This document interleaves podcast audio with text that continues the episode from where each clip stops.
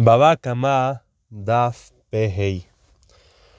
La alhaja es que una persona que daña a su compañero le tiene que pagar cinco cosas, le tiene que pagar el que el daño, el zar, el sufrimiento que tuvo en el momento que le provocó el daño, el ripuy tiene la obligación de curarlo de la enfermedad que le provocó el daño y el shevet y le tiene que pagar lo que esta persona ya no puede trabajar.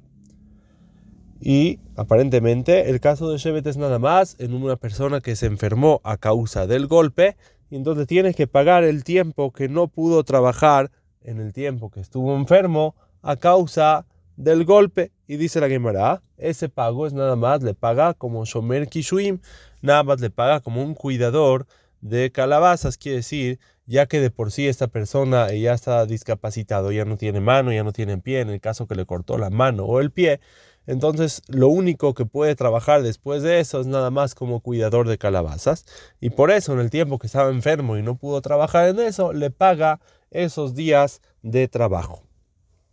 Pero se ve de la guía que no nada más en los días que estuvo enfermo se los paga, sino también le paga lo que ya no puede trabajar siempre. Quiere decir, una persona que le cortaron la mano, entonces hasta siempre ya podía trabajar. Y de ahora en adelante, después de que ya le cortaron la mano, ya no va a poder trabajar con su mano.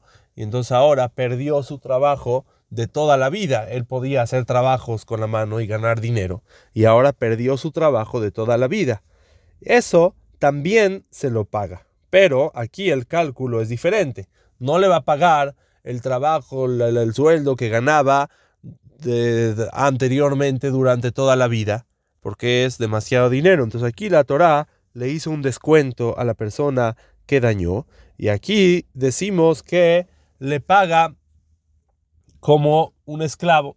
Quiere decir, esto también viene incluido en el pago del daño. ¿Cómo, pagamos, cómo calculamos el daño? Calculamos cuánto vale un esclavo como esta persona con mano y un esclavo como esta persona sin mano.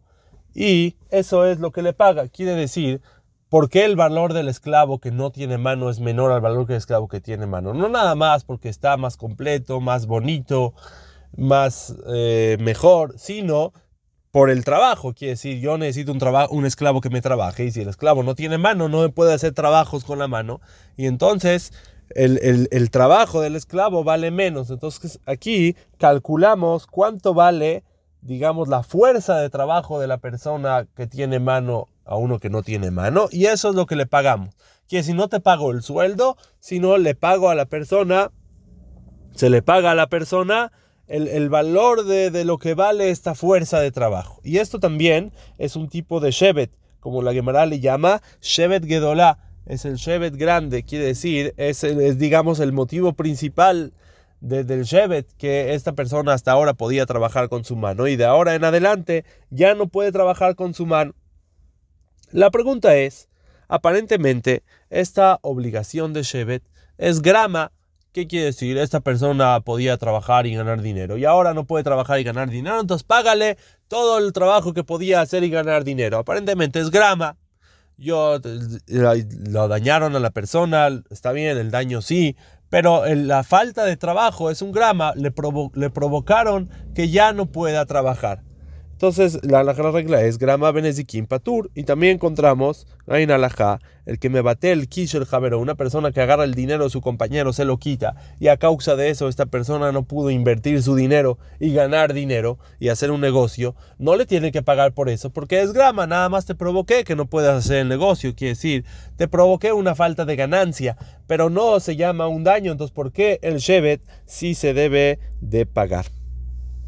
La Gemara trae que también la obligación de Shevet aplica aunque no haya ningún tipo de daño al cuerpo de la persona. Por ejemplo, a una persona que lo encerraron en un lugar y a causa de eso no pudo trabajar varios días porque estuvo encerrado, le debe de pagar a la persona su trabajo que él podía haber trabajado en esos días.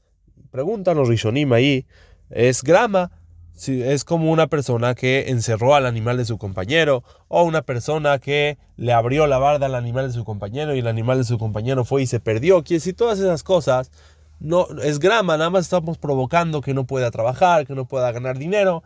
Aparentemente los Rishonim están haciendo nuestra pregunta que nosotros hicimos, que cualquier Shevet es grama. El Rosh explica y dice que estamos hablando en un caso que a la persona que lo encerraron, el que lo encerró, no es que esa persona ya estaba ahí en ese cuarto y vino alguien y cerró la puerta. En ese caso es grama.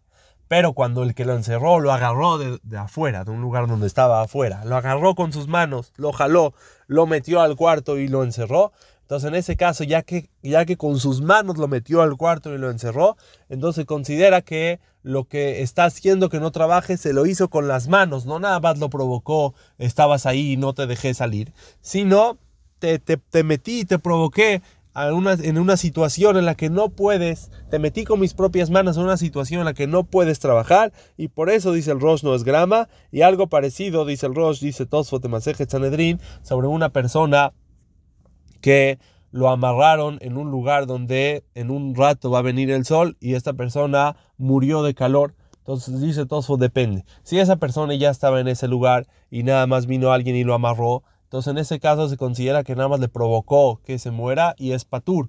Pero si él, esa persona estaba en otro lugar y vino una persona, lo amarró y lo llevó al lugar a donde el sol iba a venir, entonces ahí se considera que lo hizo con sus manos, que lo mató con sus propias manos. ¿Por qué? Porque él lo metió a esta situación y no nada más no lo dejó salir. Así dice el Rosh. El Ramban explica otra explicación a su guía y el Ramban dice que cualquier grama es un daño que viene después yo hago algo y a causa de eso, después de un tiempo, se provoca algún daño. Pero en el caso que una persona encerró a su compañero en un cuarto, el daño es inmediato. Desde el momento que ya lo encerró, esta persona ya no puede trabajar y por eso no es grama, así explica el Ramban. La pregunta es, aparentemente los Rishonim como que trataron el caso de Shevet como algo que en realidad sí es un daño y nada más en el caso que lo encerró como yo no te toqué, yo no te hice nada, nada más te encerré. Entonces ahí ellos preguntaron que sea grama. Pero ellos entienden que si lo hice con las manos o si, o si no te dejé trabajar con mis manos, entonces sí, sí, es, sí es un daño directo. Pero la pregunta inicial de nosotros no se contestó. Aparentemente el Shevet no te hice nada, no te toqué, no te quité nada, no te hice nada, sino tú tenías la posibilidad de ir y ganar dinero y producir dinero. Y yo te quité esa posibilidad. Entonces, aunque te la hice de directo y aunque te la hice con las manos, al final de cuentas no te hice ningún daño, sino nada más te estoy haciendo que no ganes dinero. Te estoy quitando una probabilidad de que tú podías producir y ganar dinero. Esto se parece más a Mebatel Kishel Javeró, como dijimos, el que le quita el dinero a su compañero y provoca que no lo pueda invertir. Rashmur Rozovsky explica de la siguiente manera.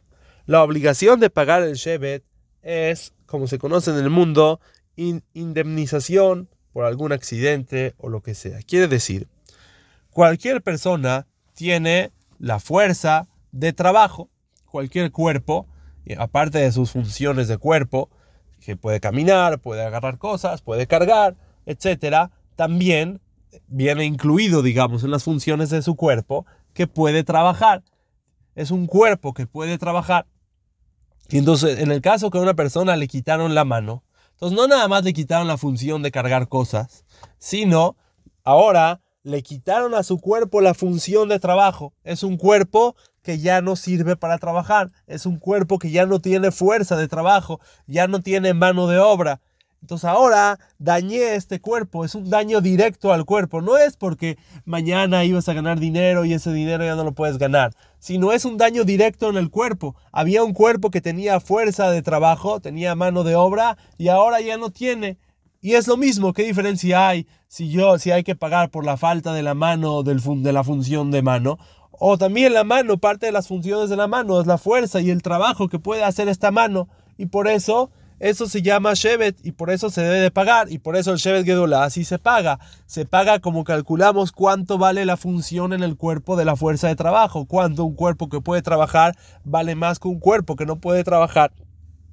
Ahora, en, la enfermedad, cuando una persona le provoca otra enfermedad y le provoca que no pueda trabajar, entonces aquí no es algo que es para siempre, sino es algo momentáneo. Entonces no podemos calcular cuánto es la diferencia de un cuerpo que puede trabajar a un cuerpo que no puede trabajar, porque este cuerpo en realidad puede trabajar, nada más son unos días en los que no puede trabajar. Entonces aquí, como no tengamos ninguna manera de calcularlo, entonces aquí sí le paga el trabajo. ¿Pero por qué le paga el trabajo? ¿Por qué? Porque le quitaste a la persona de su cuerpo la, la, fuerza y la mano de obra por algunos días y por eso se lo debes de pagar.